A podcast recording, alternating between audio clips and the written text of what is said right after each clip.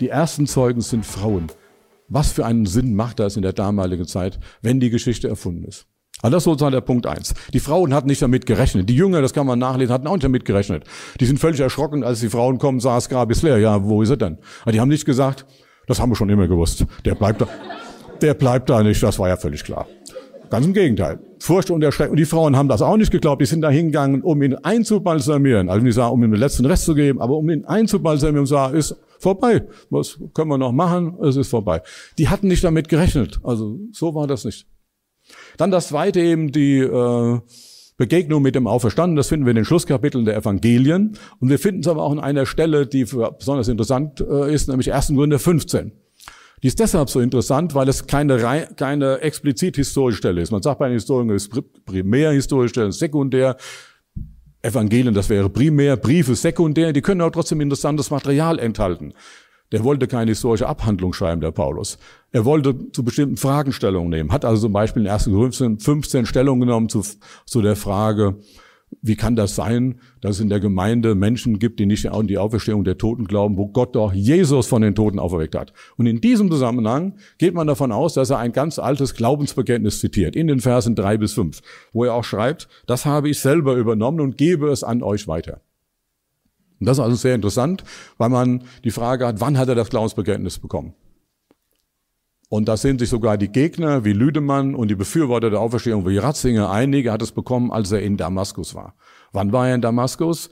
Wahrscheinlich ist er 31, 32 zum Glauben gekommen. Unmittelbar nach den Ereignissen. Und da hat er ein Glaubensbekenntnis bekommen, was bereits die Geschichte von der Begegnung mit dem Auferstandenen enthält. Auferstehung ist schon da drin. Ist nichts, was über Jahre oder Jahrzehnte später hinzugefügt worden wäre. Mit den Zeugen 500 Brüder auf einmal. Die meisten davon leben jetzt noch 25 Jahre nach den Ereignissen ist der Korintherbrief geschrieben worden. Das dritte, das ist das, was für Nichtchristen das härteste ist, die Verwandlung im Leben der Jünger.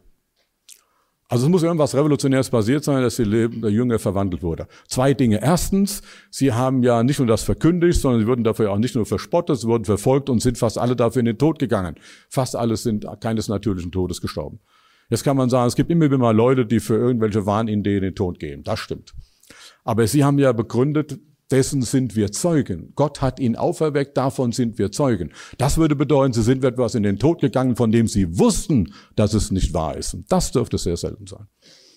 Von dem, was man glaubt, dass es wahr ist, aber nicht stimmt, das kommt öfters vor. Aber von dem man weiß, es stimmt nicht, dass davon ganze Gruppen in den Tod gehen, das ist schon ungewöhnlich. Und das andere, dass sie einige Verhaltensweisen hatten, äh, geändert haben in ganz kurzer Zeit, äh, die kamen ja aus dem traditionellen Judentum, das bedarf auch einer Erklärung. Also dass sie zum Beispiel sich schon von Anfang an auch an einem Sonntag, dem ersten Tag der Woche, zu einer gottesdienstlichen Veranstaltung getroffen haben. Das bedarf einer Erklärung, denn sonst gottesdienstliche Veranstaltung Sabbat. Oder dass sie Jesus als Gott angebetet haben. Das kann man schon im Neuen Testament sehen. Auch das bedarf einer Erklärung für Leute, die aus dem Judentum kommen. Es gibt keinen anderen Gott. Also da haben sich revolutionäre Dinge im Leben abgespielt, die bedürfen einer Erklärung. Danach fragen Historiker. Das ist ein Faktum. Was ist die beste Erklärung dafür? Also für mich war die Schlussfolgerung, als ich mich damit als Historiker beschäftigt habe, es könnte wahr sein. Einer der Professoren hat damals gesagt, historisch gesehen ist es hochwahrscheinlich, allein wegen dieser 500 Zeugen. Ähm, allerdings äh, will man das Ereignis selber glauben oder sagt man, nee, aus weltanschaulichen Gründen lehne ich das ab. Es kann gar nicht sein, dass es einen Gott gibt. Das war für mich ein interessanter Punkt. Bin ich dadurch Christ geworden, aber ich hatte vorher gedacht, wahrscheinlich kann man das nur als eine Glaubensfrage ansehen. Habe einmal gemerkt, als Historiker kann man sehr viel dazu sagen. Ist sogar sehr wahrscheinlich, dass es als man als Historiker sagen muss, es hat stattgefunden. Was bedeutet das jetzt? Für mich war dann klar, äh, damals, ähm, dass bin ich auf eine Stelle gekommen von Jesus, wo er sagt, wenn ihr wissen wollt, ob das, was ich sage, von Gott ist, dann werdet ihr es herausfinden, wenn ihr den Willen Gottes tun wollt. Johannes 7, Verse 16 und 17. Und ich wollte es gerne rausfinden. Und dann habe ich in der Nacht als Student zu dem Jesus gebetet, von dem mein Freund mir gesagt hat, dass er lebt, dass man mit ihm reden kann, mit ihm rechnen kann. Das war sozusagen mein Startpunkt als Christ. Es war nicht unwichtig, sich mit den historischen Fragen zu beschäftigen. Zum Schluss möchte ich noch sagen, was das für mich bedeutet hat. Christsein ist nicht nur eine intellektuelle Frage, sondern hat ja Auswirkungen aufs Leben. Ich möchte anhand von einigen Bibelstellen machen. Erstens, dieser erste Gründerbrief, Kapitel 15. Im letzten Satz schreibt Paulus, weil Jesus auferstanden ist von den Toten, wisset, dass eure Arbeit im Herrn nicht vergeblich ist. Das ist ein ganz wichtiger Punkt. Das, was ich tue, hat einen Sinn, hat ein Ziel. Es ist nicht umsonst, was ich einsetze für andere Menschen in Glaube, Liebe oder Hoffnung. Denn die Menschen, denen ich begegne, sind keine Kandidaten des Todes. Sie werden nicht einfach alle sterben, sondern sind Kandidaten des Lebens, wie ich auch. Es wird nicht umsonst sein, was ich für sie einsetze. Das ist ein ganz wichtiger Punkt. Das zweite, 2. Kunde 1, Versen 8 bis 10 beschreibt Paulus, wie er einmal in einer Situation war, die war so bedrängend, dass er schreiben kann, es haben wir sogar im Leben verzweifelt. Was kann das Bedrängendes geben? Und dann sagt er, das geschah aber, dass wir unsere Hoffnung nicht auf uns selbst setzen, sondern auf Gott, der Tote auferweckt. Es gibt eine ganz enge Beziehung zwischen Hoffnung und Gebet. Unsere Hoffnung als Christen äußert sich in unserem Gebet. Wer nicht betet, der hofft auch nicht. Eben von außen kommt. Gebet, das kann Dankgebet sein, kann Bittgebet sein. Wer nicht betet, der lebt sozusagen hoffnungslos. Entweder sagt er, es gibt sowieso keine Hilfe, oder er sagt, ich schaffe alles selbst. Beides ist gleich hoffnungslos. Hoffnung und Gebet hängen zusammen. Paulus sagt, wir setzen unsere Hoffnung auf Gott, der Tote auferweckt. Und jeder von uns, vermute ich, kommt einmal in Situationen des Lebens, die sehr bedrängend sind. Und da ist es gut, dass wir wissen, im Gebet können wir uns an den Gott wenden, der Tote auferweckt. Das heißt nicht, dass alle Gebete in Erfüllung gehen, aber es heißt, dass jemand da ist, dem wir uns anvertrauen können und der auch Dinge ändern kann. Ich habe damals auf äh, einmal 1979 war ich hier in Halle äh, in der Nähe hier und habe da Grußworte gehalten. Da war eine Konferenz mit 100 Leuten. Ich durfte nicht sprechen. Ich war öfters in der DDR, mehrmals im Jahr, jedes Jahr und äh, durfte aber nie, war nie offizieller Redner. Und äh, da habe ich ein Grußwort gesagt. Hatte so einen weiten Weg, habe mir gesagt, kann ein langes Grußwort sagen. Habe ich 45 Minuten Grußwort gesagt. Und anschließend auf dem Rückweg war mit meiner Familie da. Meine Frau hat dann gefahren. Ich habe das nicht wahr, nicht selber mitbekommen. Äh, direkt als Gefahrensituation hatten wir einen sehr schweren Verkehrsunfall im westlichen Teil Deutschlands und dabei ist meine Frau und unser Kind ums Leben gekommen. Und das war natürlich auch etwas, wo es mir eine Hilfe war, dass ich mein Leben sah als ein Leben in Gott. Dass ich mein Leben auch in Gott leben konnte. Auch in diesen schwierigen Situationen. Der Atheismus hat keine Hoffnung und keinen Trost. Für ihn von nichts zu nichts, wie Viktor Frankl mal gespottet hat. Der Mensch ein adeliges Wesen. Von nichts zu nichts. Bei Gott ist es so, wer an Gott glaubt, weiß, diese Welt hat einen Grund. Sie ist nicht grundlos. Die Welt hat einen Grund. Und der ist Gott. Und da kann man sich auch anvertrauen in schwierigen Lagen. Drittens, Paulus schreibt im ersten Gründerbrief, ohne Auferstehung keine Sündenvergebung. Das kann man umdrehen, weil Jesus von den Toten auferstanden ist, gibt es auch Vergebung der Sünden. Das ist ein enorm wichtiger Punkt, dass wir unsere Sünden vor Gott bekennen können und dass sie vergeben werden, dass wir neu starten können. Die Vergangenheit muss uns nicht einholen, dass wir jeden Tag neu starten können. Und das vierte, Auferstehung heißt, es gibt Gerechtigkeit. Als Paulus in Athen spricht, sagt er, zu den Athenern, Gott hat einen Menschen bestimmt durch die Auferweckung, der einmal die Menschheit in Gerechtigkeit, jeden Menschen in Gerechtigkeit richten wird. Und das ist das, was wir eigentlich wollen. Was wir hier in dieser Welt sehen, ist, es gibt keine Gerechtigkeit. Minimale Ansätze von Gerechtigkeit gibt es, aber an sich gibt es gar keine Gerechtigkeit. Für die meisten sowieso nicht. Aber es wird gesagt, das, was hier geschehen ist, das Opfer der Opfer ist nicht umsonst. Es wird einmal Gerechtigkeit geben.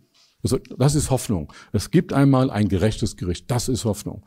Und das ist etwas, was auch mit der Auferstehung verknüpft ist. Komme zum Schluss, das ist natürlich die äußere Seite, die ich dargestellt habe. Es gibt auch eine innere. Wenige Tage, nachdem ich dieses Gebet nach Johannes 7 äh, zu Jesus gesprochen habe, war ich in meinem Zimmer und las die Bibel, kam an die Stelle Römer 5,5, da heißt es, die Liebe Gottes ist ausgegossen in euer Herzen durch den Heiligen Geist, welcher euch gegeben ist. Das habe ich gelesen, habe mir gedacht, ja, habe ich den Heiligen Geist oder nicht? Und auf einmal war ich dafür dankbar, dass ich ihn hatte. Ich konnte dafür danken. Das ist irrational, aber so war es halt. Ich habe da gesehen und gesagt, ja, kann ich.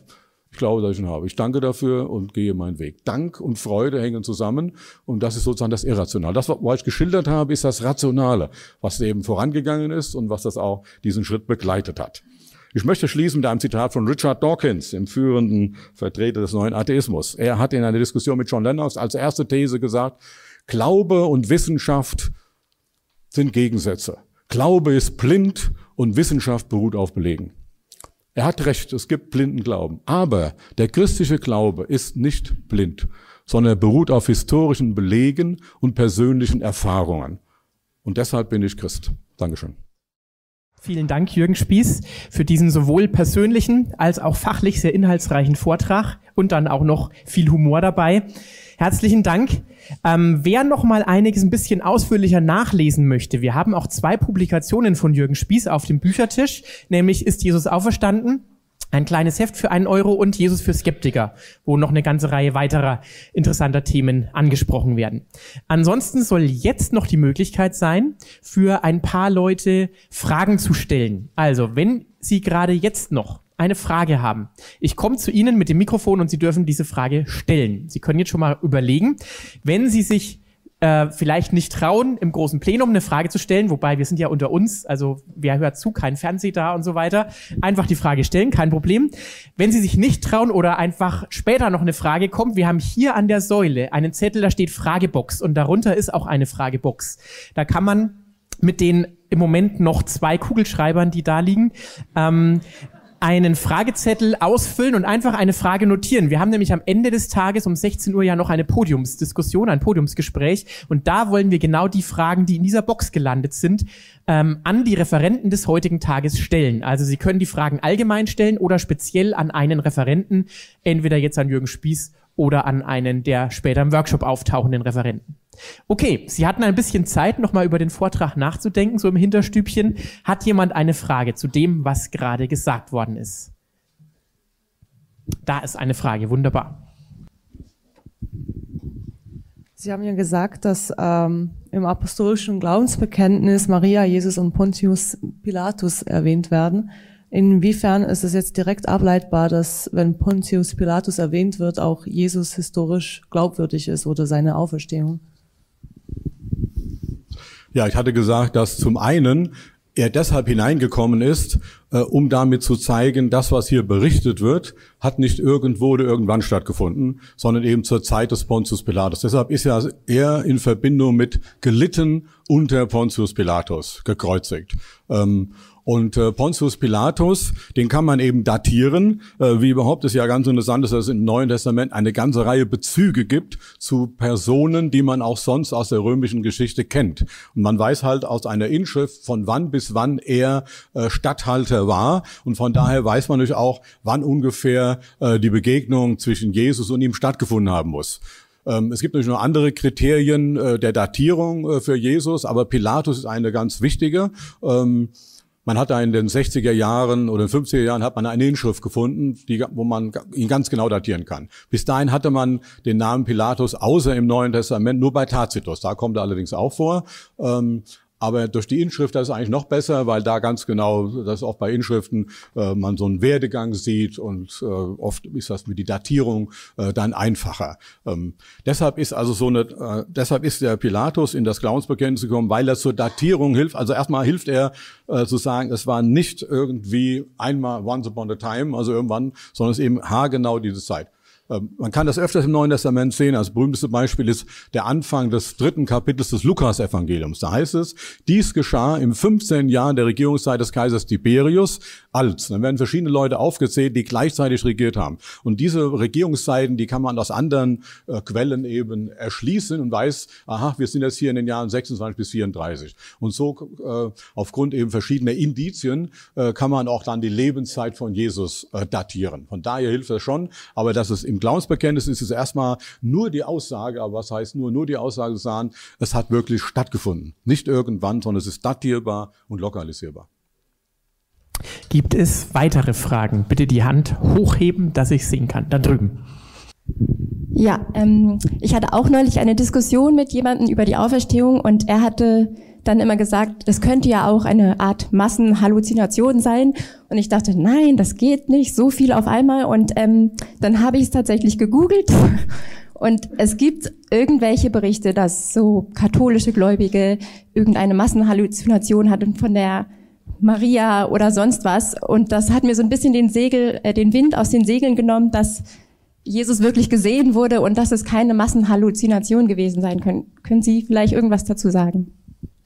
Ja, also ich hatte eben ja ganz kurz auch äh, Lüdemann zitiert, äh, ursprünglich ein Theologieprofessor aus äh, Göttingen, der aber sich ganz vom christlichen Glauben abgewandt hat. Als er noch Theologieprofessor war, hat er ein Buch veröffentlicht zum Thema Auferstehung. Und er vertritt die These, die ist nicht von ihm, die wird schon jetzt seit Jahrzehnten vertreten, ähm, dass es sich um Visionen und Halluzinationen handelt.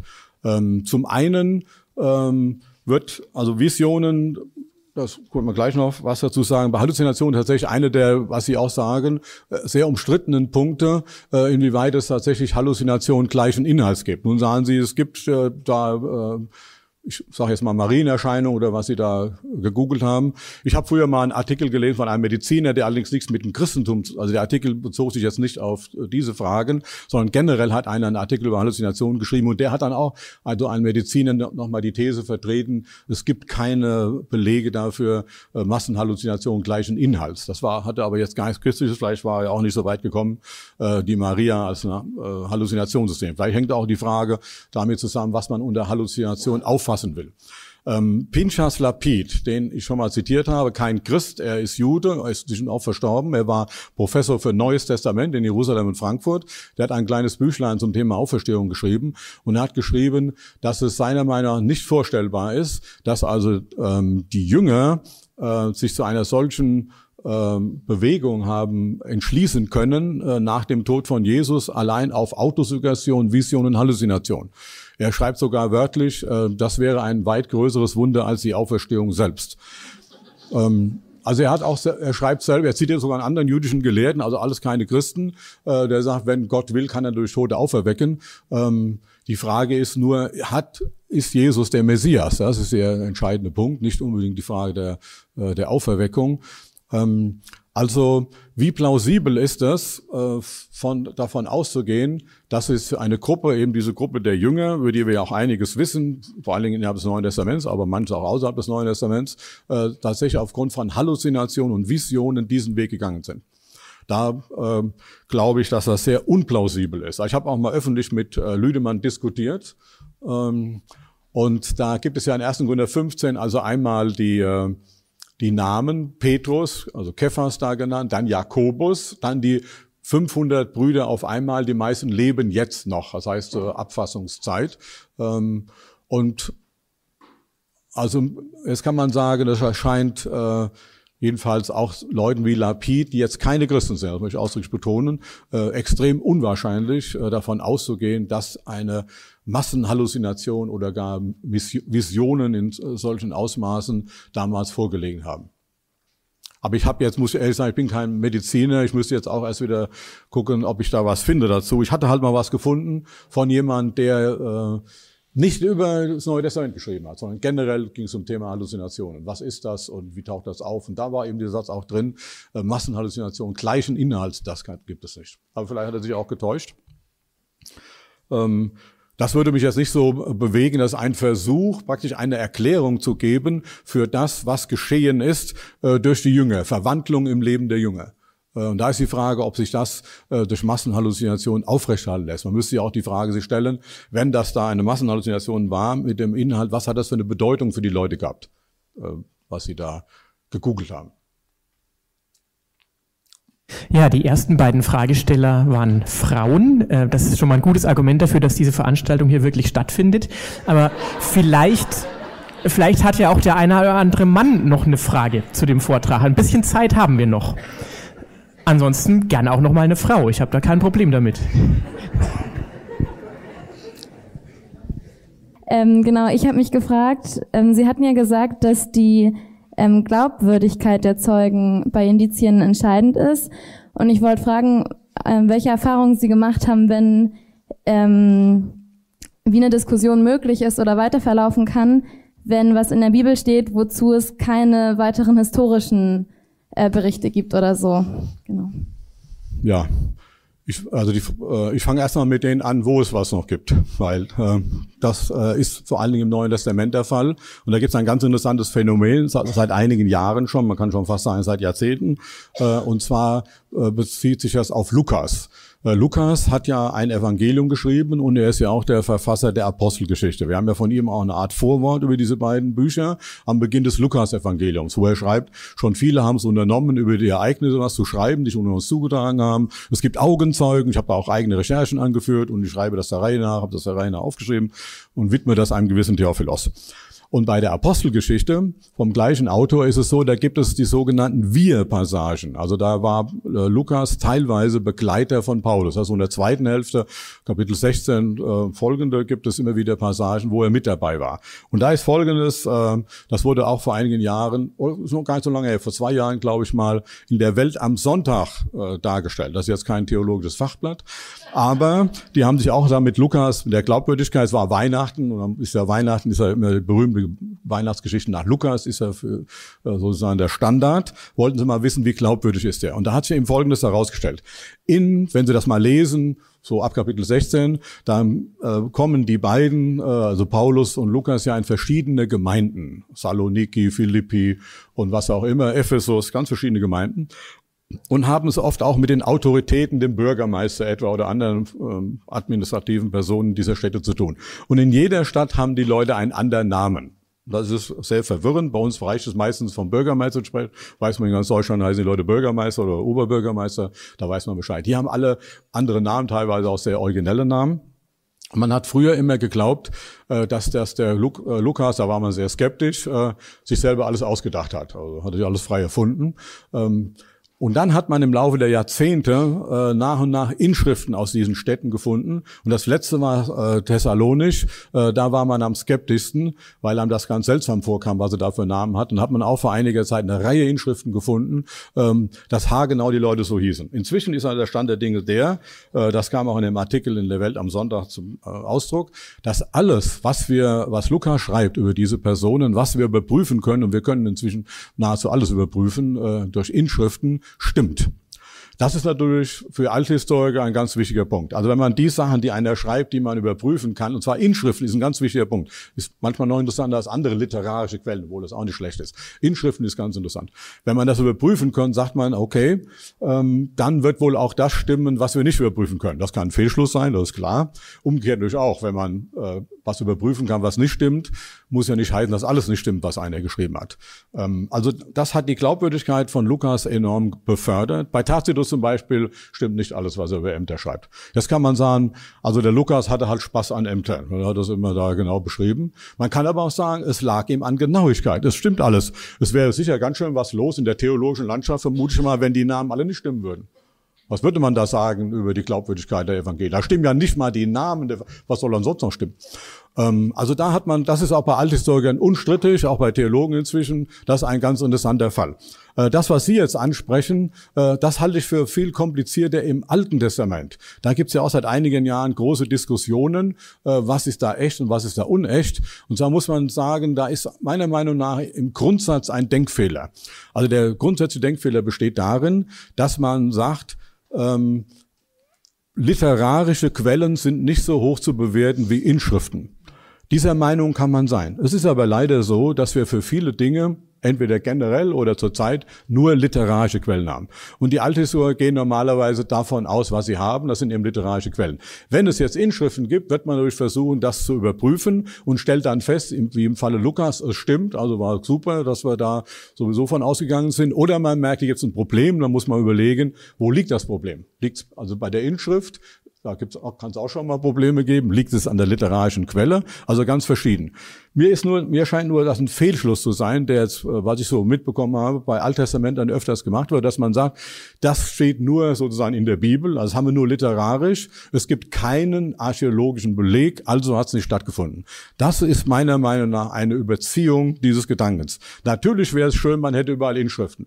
Und beim Neuen Testament hat man eben bei Lukas erfreulich viele Inschriften und auch sonst einiges. Also also generell auch in der Apostelgeschichte, äh, kann man zum Beispiel Gallio, Paulus ist paar Monate in, Korinth, ist in Korinth und trifft Gallio. Und Gallio, da gibt's auch eine Inschrift, der war nur ein paar Monate in Korinth. Das ist natürlich super gut, weil man dann genau weiß, wann auch Paulus in Korinth war. Da kann man, was davor und danach war, auch datieren. Aber es ist ein Fehlschluss äh, zu sagen, wir haben da kein äh, archäologisches Material, also stimmt das nicht. Das, äh, das würde ich sagen, das ist nicht richtig und so gehen Althistoriker auch nicht vor wir müssen mit dem leben, was wir haben. Vielleicht gibt es nochmal äh, Inschriften zu Dingen, wo wir nur literarische Texte haben. Es ist ja kein äh, Gesetz, wie man früher immer sagte, der Meder und Perser, dass grundsätzlich literarische Texte nicht stimmen. Wie gesagt, manchmal kann man das äh, anschließend belegen, wie im Falle von Lukas. Aber äh, Sie haben natürlich recht. Äh, es wäre uns allen geholfen in vielerlei Hinsicht. Vor allen Dingen denke ich in vielen Sachen, die mit dem Alten Testament zusammenhängen, äh, wenn es da archäologisches Material geht. Es gibt einiges, aber eher erst nach dem Jahrtausend. Vor dem Jahrtausend ist, glaube ich, ziemlich wenig. Das war's mit der heutigen Folge. Wenn es Ihnen oder euch gefallen hat und äh, ihr euch melden möchtet, macht das gerne über unsere verschiedenen sozialen Medien oder über unsere Website. Da gibt es ein Kontaktformular und da sind auch unsere E-Mail-Adressen zu finden. Wir freuen uns, von euch zu hören.